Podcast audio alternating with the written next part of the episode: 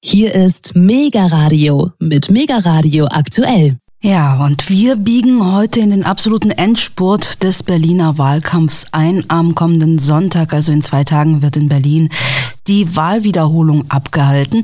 Dann können die Wählerinnen und Wähler das dortige Abgeordnetenhaus Berlins Bezirksparlamente neu wählen. Wie diese Wiederholungswahl und antretende Parteien zu bewerten sind, das wird uns nun der Berliner Politologe und Parteienforscher Dr. Benjamin Höhne erzählen, der auch Sprecher des Arbeitskreises Parteienforschung in der Deutschen Vereinigung für Politikwissenschaft ist. Dr. Höhne ist gefragter Experte auf dem Gebiet der Berliner Landespolitik. Aktuell arbeitet er unter anderem zusammen mit dem neuen Landeswahlleiter von Berlin, Professor Stefan Bröchler, an einem politikwissenschaftlichen Band zur Berliner Landespolitik, der demnächst erscheinen wird. Im Gespräch mit meinem Kollegen Alexander Boos sagt Dr. Höhne, während bürgerliche Parteien wie die CDU und die FDP auf den freien Markt setzen, um der Wohnungsnot in Berlin zu begegnen, versuchen linke Parteien über staatliche Interventionen die Wohnungsknappheit in der Hauptstadt zu mindern. Der Politikwissenschaftler rechnet übrigens damit, dass die eine oder andere Kleinpartei für Überraschungen am Wahlsonntag sorgen könnte. Herr Dr. Höhne, wie schätzen Sie erstmal grundsätzlich als Politologe, als Politikwissenschaftler die Wahlwiederholung in Berlin am 12. Februar 2023 ein? Ja, zunächst müssen wir sagen, das ist ja keine Neuwahl, sondern eine Wiederholungswahl. Das ist ganz wichtig. Das heißt, die grundsätzliche Ausrichtung des personellen und programmatischen Angebots, die hat sich von der Wahl im September 2021 zum Februar 2023 nicht geändert und durfte sich auch gar nicht ändern. Also eine Neuwahl findet statt, wenn zum Beispiel das Parlament vorzeitig aufgelöst wird. Das ist eine typische Neuwahl oder eine reguläre Wahl. Aber hier haben wir es mit einer Wiederholungswahl zu tun. Das ist, glaube ich, zum rechtlichen Verständnis erstmal ganz wichtig, weil es im Vorfeld ja auch ein ziemliches rechtliches Hickhack gab, ob die ganze Wahl wiederholt werden muss oder ob nur Teile der Abgeordnetenhauswahl wiederholt werden müssen oder ob sie gar nicht wiederholt werden muss. Und ähm, da hat das Landesverfassungsgericht äh, dann entschieden, dass die Pannen, die passiert sind, bei der Wahl im September, also es gab zum Beispiel genug Stimmzettel oder es waren gab falsche Stimmzettel, teilweise äh, mussten die Leute so lange warten, dass sie erst nach 18 Uhr ihre Stimme abgegeben haben. Also da gab es so erhebliche Pannen, dass das Landesverfassungsgericht gesagt hat, äh, das hat Mandatsrelevanz.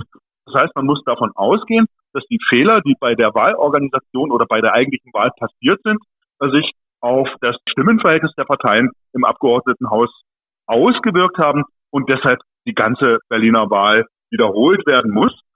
Und diese Entscheidung äh, hat in der vergangenen Woche auch das Bundesverfassungsgericht grundsätzlich mitgetragen erstmal. Mhm. Genau, ich hatte ja meine ursprüngliche Frage noch Neuwahlen drin stehen. Jetzt habe ich letzte Woche gelernt, formal juristisch ist das eine Wiederholungswahl, eine Wahlwiederholung. Haben Sie ja gerade gesagt. Aber wenn wir gleich mal bei dem äh, rechtlichen, juristischen bleiben, ich habe von einigen Berliner Politikern gehört, dass man wahrscheinlich auch diese Wahlwiederholung jetzt am 12. Februar anfechten wird und auch die letzte Entscheidung von Karlsruhe, Sie hatten es gerade angesprochen, die hat ja auch eine Art Hintertür offen gelassen. Also im Prinzip bleibt vielleicht auch diese Wahlwiederholung anfechtbar juristisch. Wollen Sie sich dazu äußern, Herr Dr. Höhne? Ich bin kein Jurist, bin Politikwissenschaftler, aber so wie ich das verstanden habe, äh, ist es in der Tat so, dass die Entscheidung, die Begründung des Bundesverfassungsgerichts erst später kommen wird und äh, dabei tatsächlich auch möglich wäre, dass die Wiederholungswahl als unzulässig eingeordnet wird durch das Bundesverfassungsgericht. Und dann hat das Bundesverfassungsgericht sozusagen eine andere Sicht auf die Wahldinge, die Wahlorganisation als das Landesverfassungsgericht. Das ist ja dann in der Regel so, sozusagen, dass das höchste, dass das höhere Gericht, das niedrigere Gericht äh, sticht. Also insofern würde die Entscheidung des Bundesverfassungsgerichts gelten. Man geht aber nicht davon aus, dass das kommt, sondern man geht eher davon aus, dass es sozusagen diese Wiederholungswahl auch als zulässig erachtet, weil dann mhm. wäre das Chaos maximal. Dann heißt es, ja. dann müsste man wieder zum Ausgangspunkt zurück und hätte sozusagen die ursprüngliche Abgeordnetenauswahl im September, die dann äh, gelten würde, die aber ja nun erhebliche äh, Pannen mit sich gebracht hat. Mhm. Herr Dr. Höhne, Sie sind ja wirklich ein Experte für Berliner Landespolitik. Sie hatten mir im Zuge meiner Anfrage geschrieben, Sie geben gerade einen Band zur Berliner Landespolitik heraus. Was muss man darüber wissen? Wo kann man das käuflich erwerben? Was steht inhaltlich drin und in welchem Verlag erscheint es, beziehungsweise aus welchem Forschungsprojekt heraus ist dieser Band entstanden? Ja, vielleicht zum Hintergrund. Wir haben, ähm, als ich im vergangenen Jahr in den USA auf Forschungsaufenthalt war, einen ersten Workshop mit Kolleginnen und Kollegen abgehalten, die sich mit Berliner Landesthemen auseinandersetzen. Und da haben wir eine ganze Reihe von äh, Politikfeldern, die wir bearbeiten, also von der Verkehrspolitik, Wohnungspolitik äh, bis hin zu ähm, Themen wie Antisemitismus. Also berücksichtigen auch die grundsätzliche Ordnung der Landespolitik in Berlin, also die Landesverfassung, die Landesparteien, was ich mit abdecke, ähm, das äh, Abgeordnetenhaus, die BVV, die Bezirksverordnetenversammlung. Also sozusagen, wir versuchen in unserem Sammelband alle möglichen Themen abzudecken, die von Relevanz sind und richten uns mit unserem Angebot an Öffentlichkeit, an äh, Schülerinnen, an Studierende, aber auch sozusagen interessierte Bürgerinnen und Bürger die einfach wissen wollen, wie das landespolitische System in Berlin funktioniert. Und diesen Sammelband, äh, den gebe ich zusammen mit ähm, Stefan Bröchler, der ist ähm, Politikprofessor an der Hochschule für Wirtschaft und Recht ähm, in Berlin und zugleich der neue Landeswahlleiter.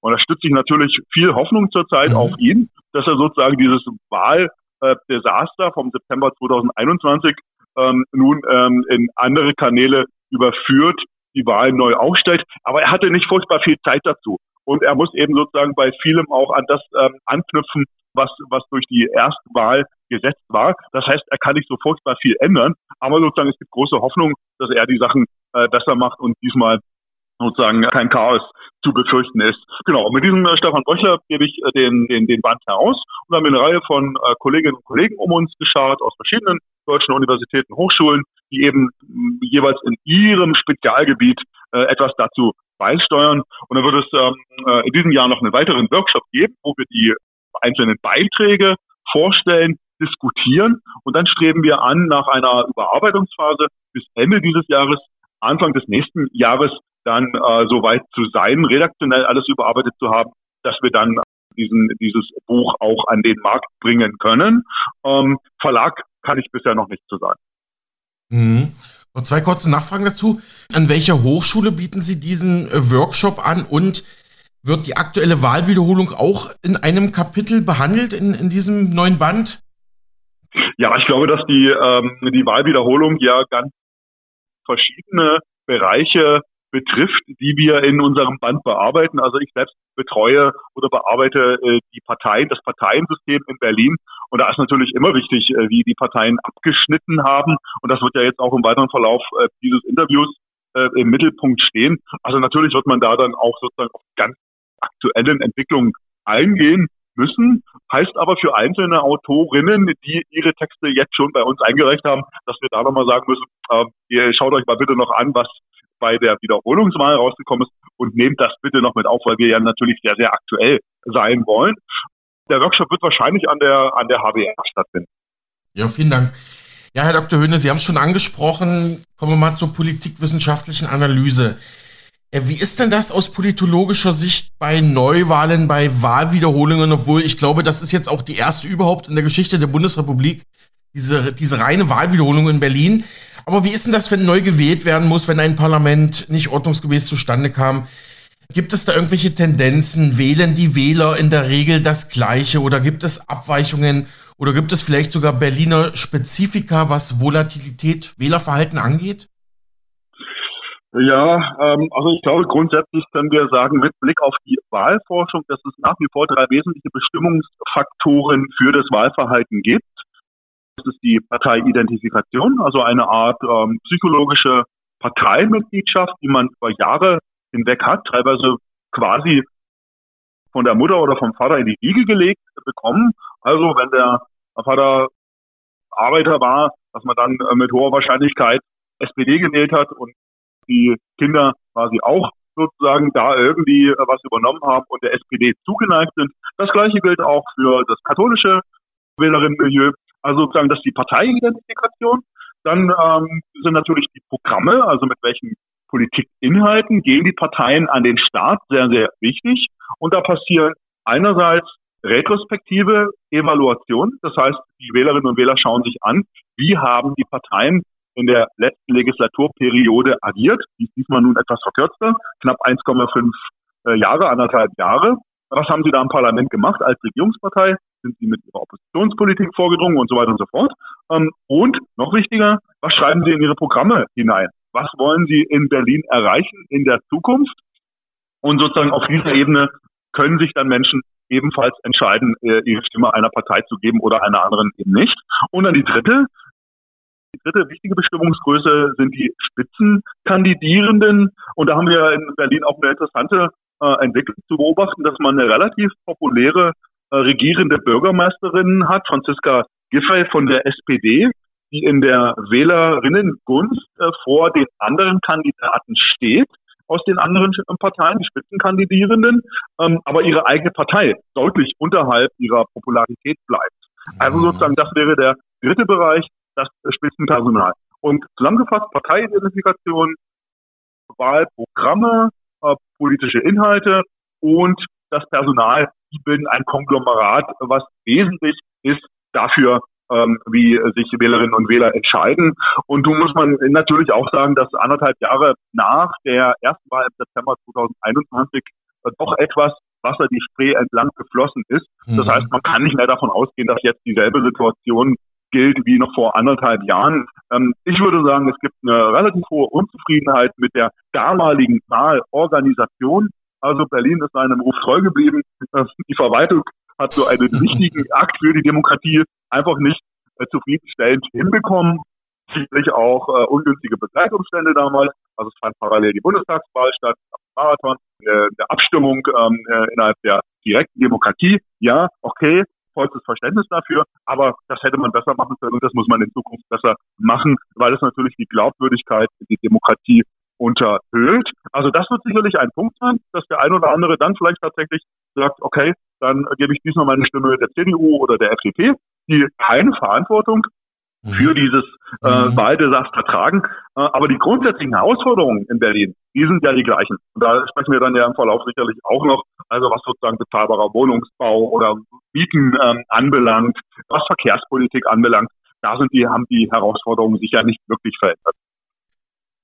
Also es ist schwierig, jetzt irgendwie eine Prognose abzugeben, ähm, weil jetzt würde ich halt fragen, was erwarten Sie jetzt beim Wahlergebnis? Aber ähm, gut, als Politologe beschäftigt man sich ja mit Wahlergebnissen erst nach einer Wahl, aber ich weiß nicht, wenn Sie irgendwie kurz in die Zukunft blicken wollen, aber wir können es auch streichen, je nachdem. Ja. Also wir können schon sagen, dass das Berliner Parteiensystem sich dadurch kennzeichnet, dass keine ähm, dominierende Partei hat, wie das jetzt ähm, bei Ihnen im Bundesland ist, in Bayern, wo die CSU ganz klar sozusagen ähm, einen Machtpol darstellt. Das gibt es in Berlin so nicht.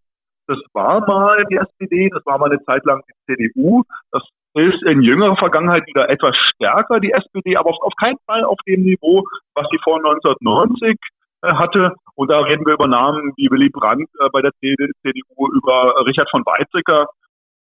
Also das sind schon andere Zeiten gewesen und jetzt kann man eigentlich sagen, hat man es mit einem Parteiensystem zu tun, wo ähm, vier relativ gleich starke Parteien untereinander konkurrieren, äh, mit einem großen Vorteil für die linken Parteien. Also ein Großstadtelektorat ist mhm. in der mhm. Regel so konfiguriert, dass linke Parteien profitieren. Und in Berlin ganz stark natürlich die äh, Bündnisgrünen, die auch äh, ja hier ihr erstes Direktmandat äh, seit Jahren schon geholt haben. Genau, also wenn wir über einen Großstadtelektorat sprechen, dann sind die linken Parteien in einer vorteilhafteren Ausgangsposition. Das hängt mit dem Milieu äh, in einer Großstadt äh, zusammen. Das ist sehr stark universitär geprägt, studentisch geprägt, viele Forschungseinrichtungen und das sozusagen für linke Parteien ein äh, vorteilhaftes äh, Milieu. Ähm, und das heißt dann eben konkret, dass die SPD und die Bündnisgrünen davon profitieren. Wenn wir an die Grünen denken, wissen wir, dass sie seit Jahren ja schon hier immer das Direktmandat in Friedrichshain-Kreuzberg gewonnen haben als erstes. Nun kommt das auch in anderen Wahlkreisen, äh, zum Beispiel in Baden-Württemberg. Ähm, aber sozusagen Berlin war da in einer Vorreiterrolle. Und dann haben wir äh, auch noch die Linkspartei, die ehemalige PDS, die auch in Berlin eine Hochburg hat, die aber sozusagen eher im Osten der Stadt anzusiedeln ist. Also wenn wir an Bezirke denken wie Lichtenberg, ähm, Marzahn-Hellersdorf, wobei da bei der letzten Bundestagswahl auch ein Schwenk zur CDU zu beobachten war. Aber traditionell sind sozusagen ist die Linke in den Ostbezirken ähm, stark aufgestellt. Und dann haben wir also sozusagen diese drei linken Parteien und als vierte die CDU. Und diese vier Parteien sind eigentlich die, die wichtigen Parteien, wenn wir das Berliner ähm, Landesparteiensystem sprechen. FDP und AfD eher in einer randständigen Rolle. Herr Dr. Höhne, vielen Dank erstmal für die Antworten. Lassen Sie uns jetzt mal konkret auf einige Parteien und deren Wahlprogramme blicken. Die SPD haben Sie schon angesprochen unter Frau Giffey. Auch interessant, dass Ihre Popularität mit der Popularität Ihrer Partei gesamt da nicht konkurrent geht. Ja, die Sozialdemokraten wollen durch die Themen bezahlbarer Wohnraum, Bauen, Bildung, beste Wirtschaft, wie sie es nennen, bürgernahe Verwaltung und ja, Berlin in Sicherheit, also mit Sicherheitspolitik punkten. Wie schätzen Sie das ein, das SPD-Programm? Ja, das ist ein klassisches ähm, SPD-Programm, äh, sicherlich auch zugeschnitten auf ähm, eine Großstadt wie Berlin. Da steht soziale Gerechtigkeit im Mittelpunkt. Das Thema Wohnen wurde ja schon auch als neue soziale Frage ausgerufen. Insofern passt das gut zur Programmatik. Ähm, jetzt kam sozusagen die Silvesterkrawalle hinzu und da äh, wurde dann, glaube ich, auch ein Stück weit das Sicherheitsthema für die SPD wichtiger, dass sie auch da versucht hat, mit umzugehen. Ähm, man muss aber auch äh, etwas kritisch hinzufügen, dass die SPD ja seit nun inzwischen Jahrzehnten, auch wenn sie nicht die, die, die regierende Bürgermeisterin stellt, dann auch äh, Koalitionspartner der CDU war. Also das heißt, seit Jahrzehnten ist die mhm. Regierungspartei. Das heißt, im Prinzip ist sie für ähm, viele Entwicklungen, die Berlin genommen hat, in den letzten Jahren, Jahrzehnten ähm, als Partei verantwortlich. Ähm, das muss man, glaube ich, auch immer dazu sagen, wenn man über die SPD in Berlin spricht. Mhm. Aktuelle Umfragen oder laut aktuellen Umfragen sehen 39 Prozent der befragten Berliner bezahlbaren Wohnraum als wichtigstes Thema in der Hauptstadt. Die Vision der SPD zur Lösung dieses Problems beinhaltet, 200.000 neue Wohnungen bis zum Jahr 2030 zu bauen. Äh, darunter 70.000 durch landeseigene äh, Wohnungsunternehmen, die will man da halt stärken. Genossenschaften sollen ebenso dabei unterstützt werden, jährlich über 1.000 Wohnungen zu bauen und auch die Mieter sollen geschützt werden. Wie schätzen Sie diese SPD-Ziele und das Thema Bauen in Berlin ein, bezahlbarer Wohnraum? Ja, ich glaube, Berlin hat in der Tat ein Riesenproblem mit äh, bezahlbaren Mieten. Das heißt, Menschen, die Bürgergeld empfangen, finden äh, zu wenig Wohnraum, den sie über einen Sozialberechtigungsschein erwerben können.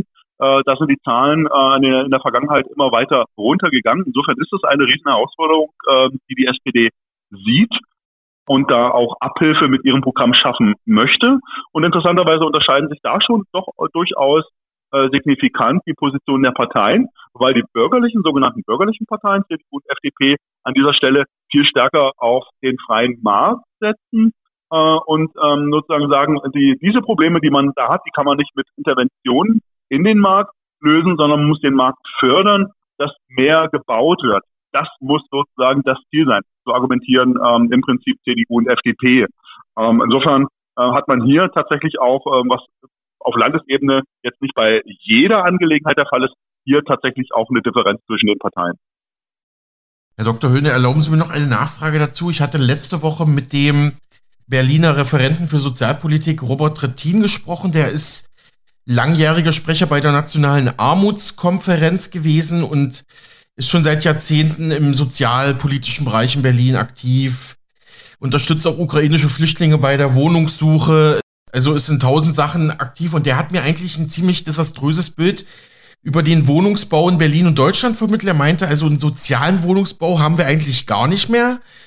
Und ich habe ihn natürlich auch gefragt, wie er das findet, indem man eben jetzt landeseigene Unternehmen unterstützt oder, oder jetzt äh, die Strategie der Parteien FDP, CDU, indem man das doch dann den privaten Wohnungsbaugesellschaften überlässt. Er meinte, naja, also ein, ein privater Investor hat ja nur ein Ziel, der will Gewinn machen und eine Wohnungsknappheit treibt ja auch die Mieten und die Wohnungspreise hoch. Ne? Also klar, das ist jetzt schon eine sehr ähm, zugespitzte Frage, aber ich weiß nicht, ob Sie sich dazu äußern wollen. Ja, ich sehe das auch. Ähm, das ist eine große Herausforderung, die aber tatsächlich von den Parteien unterschiedlich bewertet wird. Mhm. Ich habe da auch meine Bedenken, ob man schnell ähm, Abhilfe schaffen kann. Das sehen wir auch auf Bundesebene mit dem Bundesbauprogramm, was äh, ja auch ein Stück weit ins Stocken geraten ist, einfach ja. aufgrund der explodierenden Preise. der Inflation, äh, aber auch äh, Kredite, die teurer werden, dann ist es sowieso schon seit längerem schwierig, ähm, gute Handwerker zu finden. Also da kommen auch einige Details hinzu, ähm, mit der die Politik umgehen muss. Generell ist aber in Berlin und in anderen europäischen oder international, auch in internationaler Perspektive der Trend der, ähm, dass es eine Gentrifizierung gibt. Das heißt, steigende Preise in den beliebten Kiezen, wo man, wenn man ähm, in Mitte ist, wahrscheinlich als Familie, sagen wir mal, eine drei, vier Zimmerwohnung unter 2000 Euro warm mhm. gar keine Chance mehr hat. Eher im Bereich, würde ich sagen, wenn es saniert ist, halbwegs schick ist, 2,5 inzwischen. Ähm, und das sind natürlich Dimensionen, die wir aus München, aus Frankfurt, vielleicht auch aus Hamburg schon kennen, aber in Berlin äh, in den letzten Jahren mehr und mehr zum Thema geworden sind. Und das führt natürlich dazu, dass die Leute, die vielleicht nicht sanierten Wohnungen sind, in großen Wohnungen sind, auch weil sie älter geworden sind, die Familie nicht mehr da ist, dass sie da gar nicht rausgehen, weil sie wissen, wenn sie diese Wohnung verlassen, dass sie dann äh, eher wahrscheinlich außerhalb des Berliner Rings ähm, nicht im Umland, aber sozusagen nicht mehr im, im Zentrum Berlins eine neue Wohnung äh, beziehen können, die kleiner sein wird, aber teurer äh, ist am Ende. Und äh, das ist sozusagen das, was wir in Berlin sehen, was auch dazu führt, dass insgesamt sozusagen äh, die, die Fläche, die Menschen nutzen, äh, auch nicht optimal verteilt ist. Also man hat dann äh, auch bei, bei uns im Haus einige ältere Semester, die sozusagen relativ viel Wohnfläche zur Verfügung haben. Und auf der anderen Seite hat man wieder Familien mit zwei, drei Kindern, die auf engstem Raum zusammenwohnen. Mhm. Also sozusagen diese Wohnraumfrage birgt doch einige Sprengkraft. Mhm. Das Problem mit den Handwerkern und gestiegenen Preisen hat auch im Interview gegenüber uns der Politikprofessor Werner Patzelt so geäußert. Aber Herr Dr. Höhne, gehen wir mal weiter zu den Parteien. Die Grünen haben Sie auch schon angesprochen. Ja, auch die Grünen in Berlin haben das Thema Bauen ganz oben auf ihrer Agenda. Außerdem natürlich die Berliner Verkehrspolitik, der Radverkehr, also der Fahrradverkehr und der ÖPNV sollen noch weiter ausgebaut werden. Autos sollen aus dem Stadtzentrum perspektivisch verdrängt werden, beziehungsweise man strebt diese autofreie, klimaneutrale Hauptstadt an und den Umstieg auf grüne Mobilität. Wie bewerten Sie das Wahlprogramm der Grünen grundsätzlich und diese Punkte? Ja, auch hier will ich wiederum sagen, ist das, ähm, was wir bei den Berliner Grünen sehen, Kerninhalt ihrer, ihrer grünen Identität, all die Punkte, die sie aufgeführt haben. Also weniger Autos auf die Straßen in Berlin, kein Ausbau zum Beispiel von Autobahnen, kein, kein, mhm. kein Weiter- oder Neubau äh, von Straßen, weil man einfach argumentiert, dass ähm, eine Metropole wie Berlin, die jetzt schon relativ gut, gut ausgebauten öffentlichen Nahverkehr hat, dass es da nicht unbedingt so, ähm, dass da nicht unbedingt sozusagen der individuelle Pkw-Verkehr gefördert, gestärkt werden muss, sondern man leicht sozusagen auf ÖPNV-Angebote umsteigen kann im Zusammenspiel mit Carsharing-Anbietern, am besten natürlich ähm, elektrisch ähm, mit Fahrrad und gut ausgebauten und sicheren, vor allem sicheren Fahrradwegen. Also, dass man da argumentiert, da fällt der Umstieg doch eigentlich leicht und das muss man auch ein Stück weit anstoßen. Äh, und deshalb gibt es da eben gerade ausgehend von den Grünen, äh, auch in den Stadtteilen viele äh, Initiativen zu einer, zu einer grüneren Verkehrspolitik zu kommen. Ähm, das große Diskussion ist die Friedrichstraße und auch das Hickhack um die Sperrung der Friedrichstraße für den Autoverkehr. Das sieht man in anderen Großstädten, dass das sehr, sehr gut funktioniert. Hier gibt es äh, aber auch Widerstände, traditionelle äh, Widerstände. Ich glaube, ähm, da muss auch einfach ein Stück weit ein Lernen äh, passieren und eine Einsicht da sein, warum das Ganze wichtig ist und vielleicht auch aus einer bequemen Position äh, irgendwo herauszukommen, dass man die Vorstellung hat, zum Beispiel, man fährt äh, in seinem äh, SUV äh, aus Hamburg nach Berlin shoppen in die Friedrichstraße und hat das Verständnis, dass man dann äh, sozusagen vor dem Kaufhaus Lafayette parken möchte. Ähm, und ich glaube, das ist sozusagen eine Einstellung, wo man den Leuten sagen muss, das muss vielleicht nicht sein. Vielleicht könnt ihr den SUV äh, irgendwie ein paar Kilometer vorher auf dem Park and Ride äh, abstellen und dann mit der U-Bahn, dem Bus oder der S-Bahn ähm, nach Mitte fahren. Also ich glaube, da brauchst auch Umdenkungsprozesse, da brauchst du natürlich auch viel weitere Überzeugung äh, der Grünen.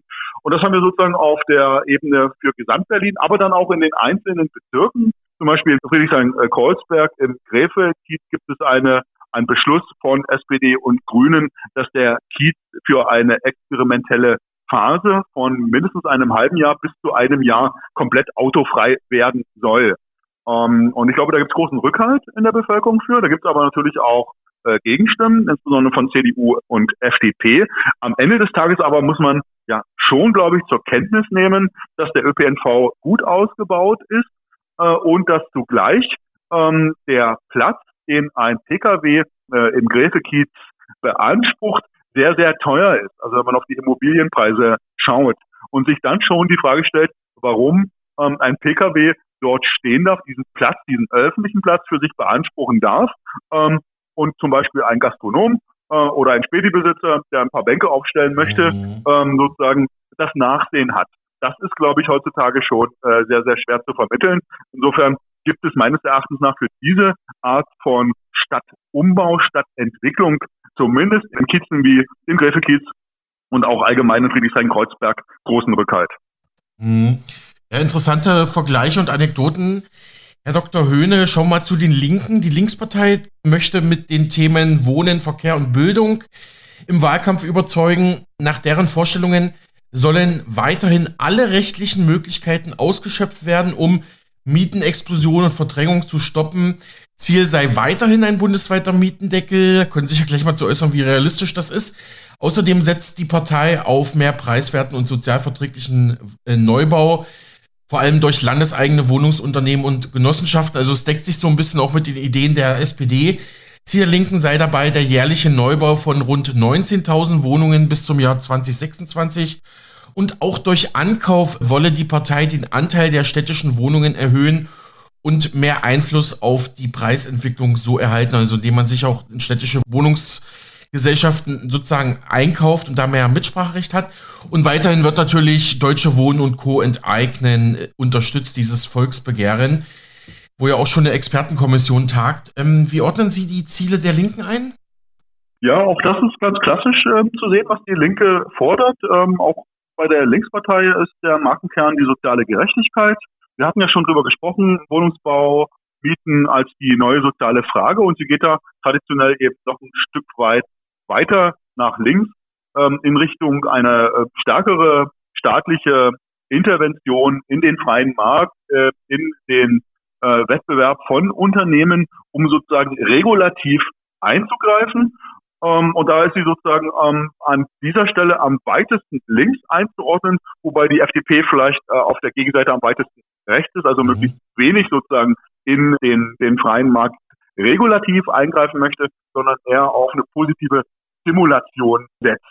Und äh, da sind wir auch bei ähm, den, den Botschaften, die die Linke an ihre Wählerinnen und Wähler adressiert, dass man da durchaus auch die, ähm, härtere Maßnahmen tatsächlich wie enteignen vorstellen kann. Hm, noch, noch zwei Nachfragen dazu. Glauben Sie, dass diese Enteignungen großer Immobilienkonzerne, ist das überhaupt realistisch? Ich weiß auch gar nicht, wie das rechtlich ist. Und ja, die Linken streben ja weiter einen Mietendeckel an. Der ist ja nun im er ist nur vor zwei Jahren in Berlin gescheitert. Ja, sind diese beiden Zielsetzungen überhaupt realistisch? Was sagen Sie da als Politikwissenschaftler? Ja, ich glaube, dass, dass es äh, verschiedene Ansätze bei der Linkspartei gibt, mit diesem Problem des knappen Wohnraums und des bezahlbaren Wohnraums äh, umzugehen. Ob die Maßnahmen, die man dann da tatsächlich vor Augen hat, ob die am Ende funktionieren, das sind tatsächlich offene Fragen, ähm, die auch eine Expertenkommission wahrscheinlich im Vorfeld nicht äh, richtig beantworten äh, kann, sondern man dann einfach sehen muss, wenn es tatsächlich eine Mehrheit in einem womöglich neuen links-grünen linken Senat geben sollte, ähm, ob man tatsächlich sozusagen mit den Gesetzesvorstößen das auch erreicht, was man erreichen möchte. Also da bleiben Zweifel. Das kann an dieser, können wir an dieser Stelle auch nicht abschließend beantworten, weil, wie man ja so oft sagt, der Teufel dann auch im Detail steckt. Ähm, aber interessant ist, glaube ich, schon sozusagen diese wellenartige Bewegung, diese Umkehr die man da ähm, in, den, in der jüngeren Vergangenheit erleben konnte. Eine Zeit lang in der Hochphase des Neoliberalismus war es ja sozusagen ziemlich on vogue, äh, städtische, kommunale äh, Unternehmen ähm, auf dem Markt gewinnbringend zu veräußern, weil man dem Markt einfach zugetraut hat, dass er die Sachen effizienter äh, handhabt, als das kommunal, rein kommunal organisierte Unternehmen können. Und da sieht man sozusagen, wie das Pendel sich in die andere Richtung bewegt hat und heute eher wieder sozusagen darauf gesetzt wird, dass die, die Kommune, die Stadt dirigierend äh, bei so wichtigen Fragen wie Wasser, Abwasser, Elektrizität, äh, aber eben auch Wohnen regulativ ähm, mitwirkt. Also, was ich auf jeden Fall mitnehme aus diesem Interview, ist die Tatsache, dass, dass sich quasi zwei, ich will es jetzt nicht Ideologien nennen, zwei Denkkonzepte gegenüberstehen. Da haben auf der einen Seite die Linken, die SPD, die Grünen, die durchaus regulativ, wie Sie sagen, in den Wohnungsmarkt, in den freien Markt, ja, ins Thema Wohnen und Bauen eingreifen wollen. Auf der anderen Seite sehen wir Parteien wie die CDU und die FDP, die das eben doch dem freien Markt äh, selbst überlassen wollen. Und im Prinzip waren es doch auch die Parteien CDU und FDP, die den Berliner Mietendeckel scheitern haben lassen. Zumindest hat mir Herr Robert Trittin mir das so berichtet. Weiß nicht, ob Sie dazu noch was sagen können oder wollen. Ja, ich glaube, wie Sie das zusammengefasst haben, so vereinfacht ausgedrückt, kann man das so als Gegensatz zwischen den sogenannten bürgerlichen Parteien, die auf die nach wie vor auf die äh, freien Kräfte des Marktes quasi setzen, und die linken Parteien ähm, zusammenfassen. Dann hat man in Berlin aber vielleicht auch noch die besondere Situation, dass es schwierig ist, überhaupt noch an günstige Flächen für den Neubau heranzukommen. Also insofern mhm. geraten dann auch Konzepte der äh, bürgerlichen Parteien CDU und FDP an Grenzen. Ähm, wenn man sich überlegt, also wo soll denn noch Neubau stattfinden? Ähm, da gibt es nicht so furchtbar viel. Und erschwerend kommt hinzu, wenn es denn mal eine große Fläche gibt, die man gegebenenfalls dafür nutzen könnte, Stichwort Tempelhofer Feld, da gab es ja dann eine äh, direktdemokratische Abstimmung und die mhm. Mehrheit der Bürgerinnen und Bürger oder zumindest die äh, Berliner, die sich beteiligt haben, das dann abgelehnt hat. Äh, obwohl sozusagen äh, in einer Randbebauung auch durchaus sozialer Wohnungsbau vorgesehen war, aber man das nicht wollte. Und äh, diese Konflikte hat man, äh, glaube ich, mehr oder minder auf allen äh, freien Flächen, die noch nicht bebaut sind, noch nicht versiegelt sind.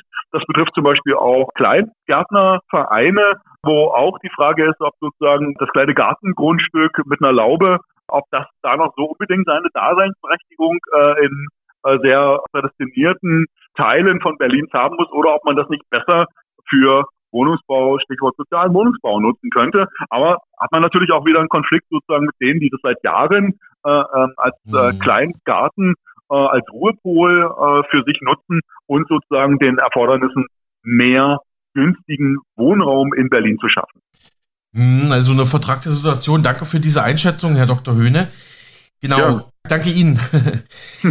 ja, genau, kommen wir mal zur CDU. Die steht ja laut letzten Umfragen sogar auf Platz 1. Das fand ich persönlich ein bisschen überraschend. Können Sie ja gleich nochmal einordnen. Und die CDU möchte natürlich im Gegensatz zu den eher linken Parteien den Autoverkehr in Berlin nicht begrenzen und auch die Autobahn A100 ausbauen. Auch Schulbildung und Wirtschaft sollen verbessert werden. Ja, ähm, wir haben gerade über den Gegensatz gesprochen. Laut aktuellen Umfragen auf Platz 1. Welche Chancen rechnen Sie der Berliner CDU aus?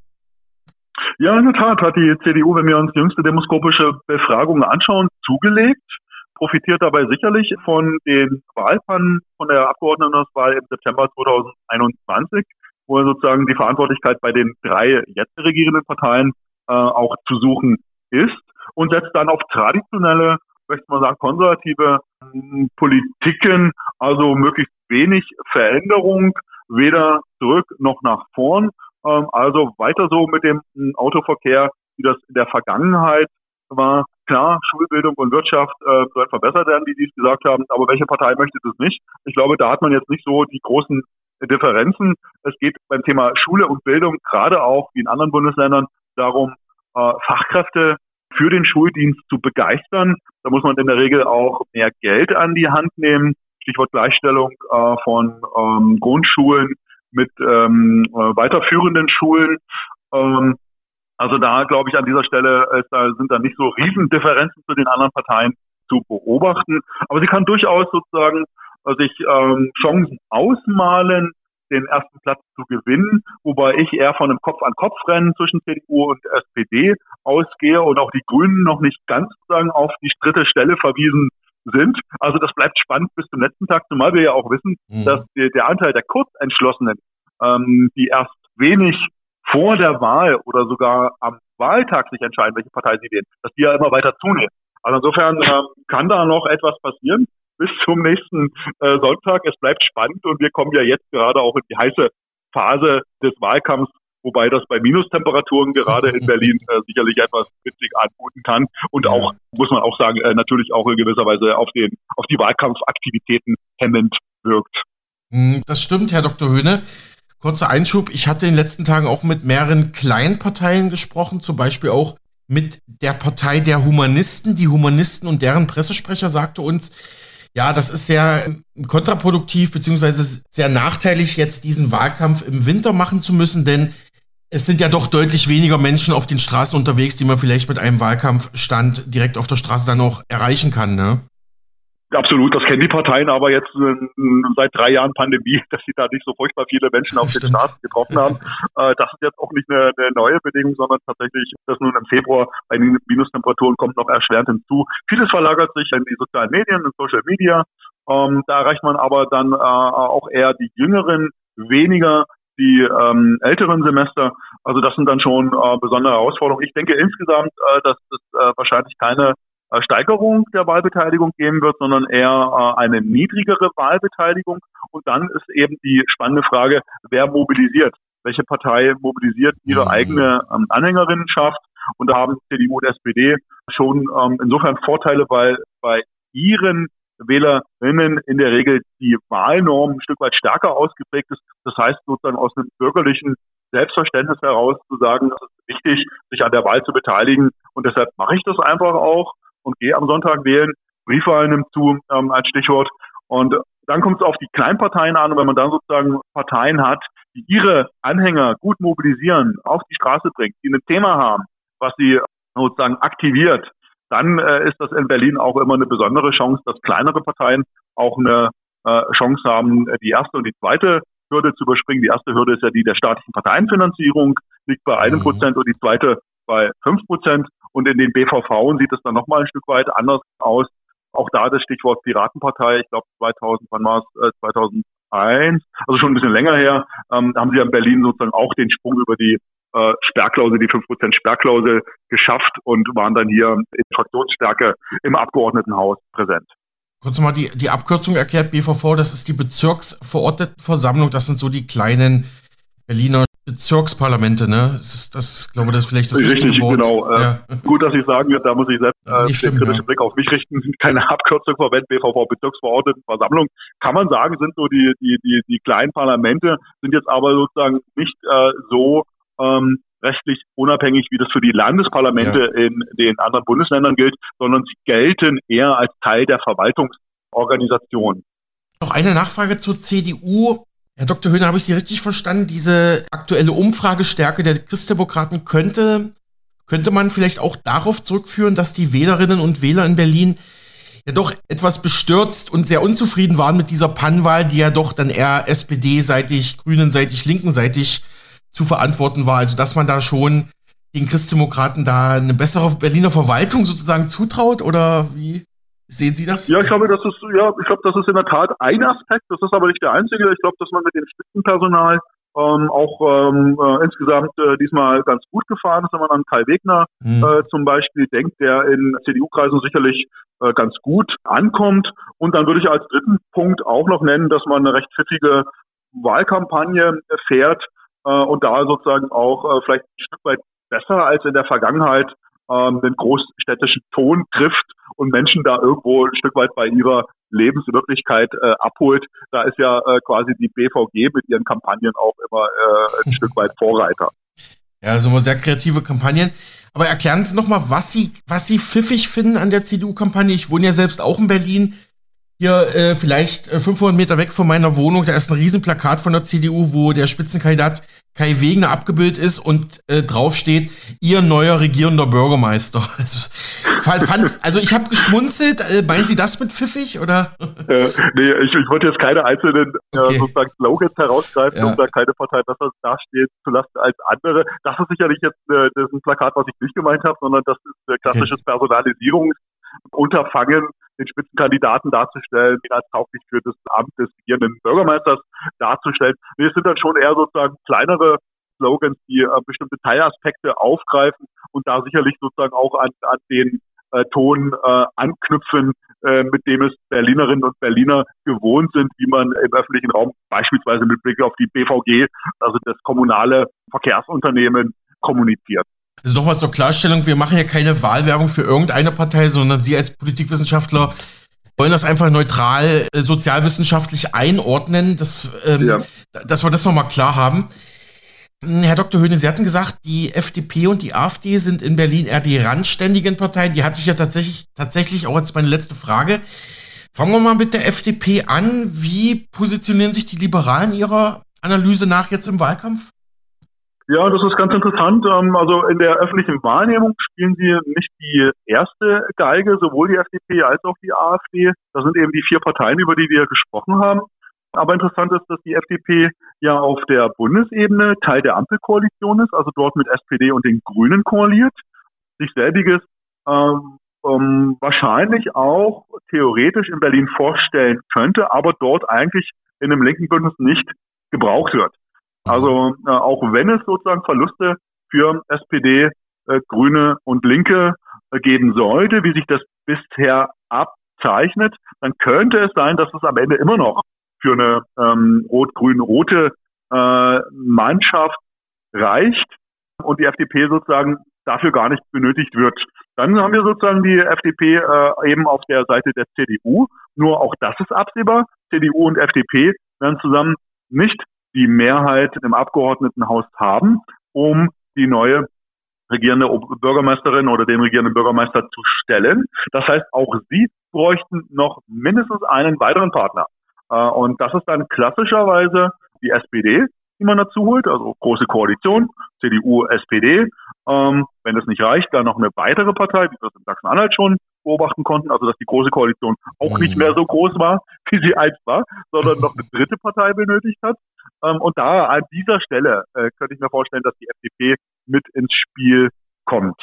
Genau, äh, traditionell ist die FDP in den gut bürgerlichen, drücken wir es mal so aus, Kreisen, Bezirken im Westen in einer etwas vorteilhafteren Position. Schwerer hat sie in den Randbezirken und in den Ostbezirken, wo sie teils darum kämpfen muss, überhaupt über die 5%-Hürde zu kommen. Mhm. Ja, und die AfD, welche Rolle spielt die? Koalieren mit ihr, auch jetzt im bürgerlich-konservativen Lager? Will ja offiziell keiner. Ähm, oder wie schätzen Sie die AfD jetzt ein bei der Berliner Wahlwiederholung? Ja, ich glaube, genau, da gibt es eine klare Beschlusslage der CDU, auch der CDU im Bund, dass es keine Koalition mit der rechtspopulistischen AfD geben wird. Insofern haben wir die jetzt auch gar nicht weiter in unsere ko koalitionsarithmetischen Überlegungen mit einbezogen. Sie ist traditionell in Metropolen, in Großstädten etwas gemäßigter. Ich würde nicht sagen liberal, äh, das nicht, aber gemäßigter, geht nicht so ganz weit nach rechts, wie wir das in den ostdeutschen Verbänden, insbesondere in Thüringen, Sachsen, aber auch in Sachsen-Anhalt sehen. Das äh, trifft auf die AfD nicht zu. Also man versucht das schon etwas gemäßigtere rechtspopulistische Töne anzuschlagen, um sozusagen äh, sich auch als ähm, Wahlalternative für Menschen zu positionieren, die vielleicht traditionell äh, die CDU gewählt haben. Ähm, in der Bedeutung insgesamt, und das kommt auch hinzu, wenn wir über Berlin sprechen, ähm, ist die äh, AfD auch eher als randständig äh, einzuordnen. Ihre Hochburgen hat sie eher im ländlichen Raum, in kleineren Städten, in Ostdeutschland. Und äh, insofern äh, in Berlin wird sie auch über die 5%-Hürde springen, aber sozusagen im politischen Gestaltungsanspruch dann doch eher bedeutend. Ja, wie, wie gehen wir jetzt als Fazit raus? Ich habe außerdem noch mitgenommen, was Sie vorhin gesagt haben, jetzt Wahlkampf bei Minustemperaturen im Februar 2023. Äh, das könnte tatsächlich sogar kurioserweise dafür sorgen, dass auch die Kleinparteien zumindest über diese 1%-Hürde springen. Also rechnen Sie durchaus damit, dass wir doch die eine oder andere Überraschung bei den Kleinparteien erleben werden?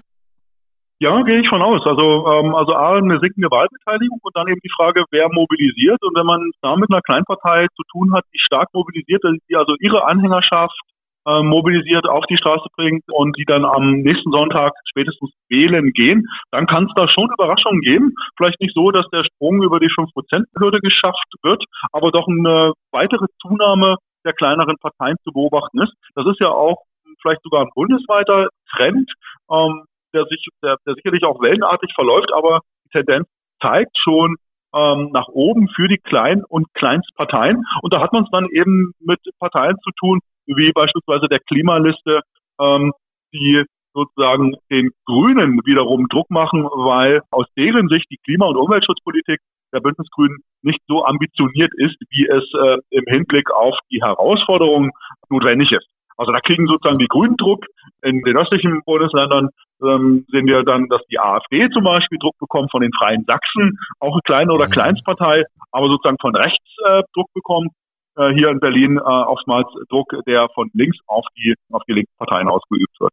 Mhm. Ja, abschließende Frage, Herr Dr. Hühner. Dann hoffen wir mal, dass wir das alles bald in Ihrem Band zur Berliner Landespolitik lesen können. Äh, steht da schon ein Titel und ein Veröffentlichungsdatum fest oder ist das alles noch erstmal jetzt eine Projektphase? Genau, wir sind noch in der Projektphase. Also es wird Landespolitik Berlin aufgemacht. Regieren und Verwaltung in Berlin ist ein Arbeitstitel, über den wir sprechen. Da wollen wir dann aber am Ende im Zusammenspiel mit äh, unseren Co-Autorinnen entscheiden, wie, wie wir das, das Baby äh, nennen wollen. Und natürlich hat der Verlag dann auch immer noch eine Mitsprache. Genau, aber äh, alle Hörerinnen und Hörer sind herzlich eingeladen, dann auch den spannenden Sammelband, den ich mit Stefan Bröchler zusammen herausgebe, zu kaufen und ähm, sozusagen sich da viele Informationen rauszuziehen. Genau, der immerhin der aktuelle Berliner Landeswahlleiter ist. Ne? Muss man auch dazu sagen, das ist schon, also, also ja, mehr, genau. mehr Expertise ja. geht ja fast nicht, ne? Ja, genau. Stefan Bröchler bringt viel Verwaltungsexpertise mit, ähm, auch durch seine Tätigkeit an der HWR in Berlin und jetzt sozusagen dieses Landeswahlleiteramt. Da hat er natürlich ganz hautnah mit der Berliner Verwaltung zu tun, weshalb wir davon ausgehen, dass auch unser Sammelband davon profitieren wird. Soweit der Berliner Politologe und Parteienforscher Dr. Benjamin Höhne. Er ist zugleich Sprecher des Arbeitskreises Parteienforschung in der Deutschen Vereinigung für Politikwissenschaft und hat für uns im Vorfeld die anstehende Wiederholungswahl in der Hauptstadt eingeschätzt. Übrigens, dieses und generell alle unsere Interviews der vergangenen Tage, Wochen und Monate können Sie auch auf unserem Spotify-Kanal nachhören, dort zu finden in der Rubrik Podcasts und Shows unter Mega Radio Aktuell, das neue Inforadio. Also klicken Sie doch einfach einmal rein.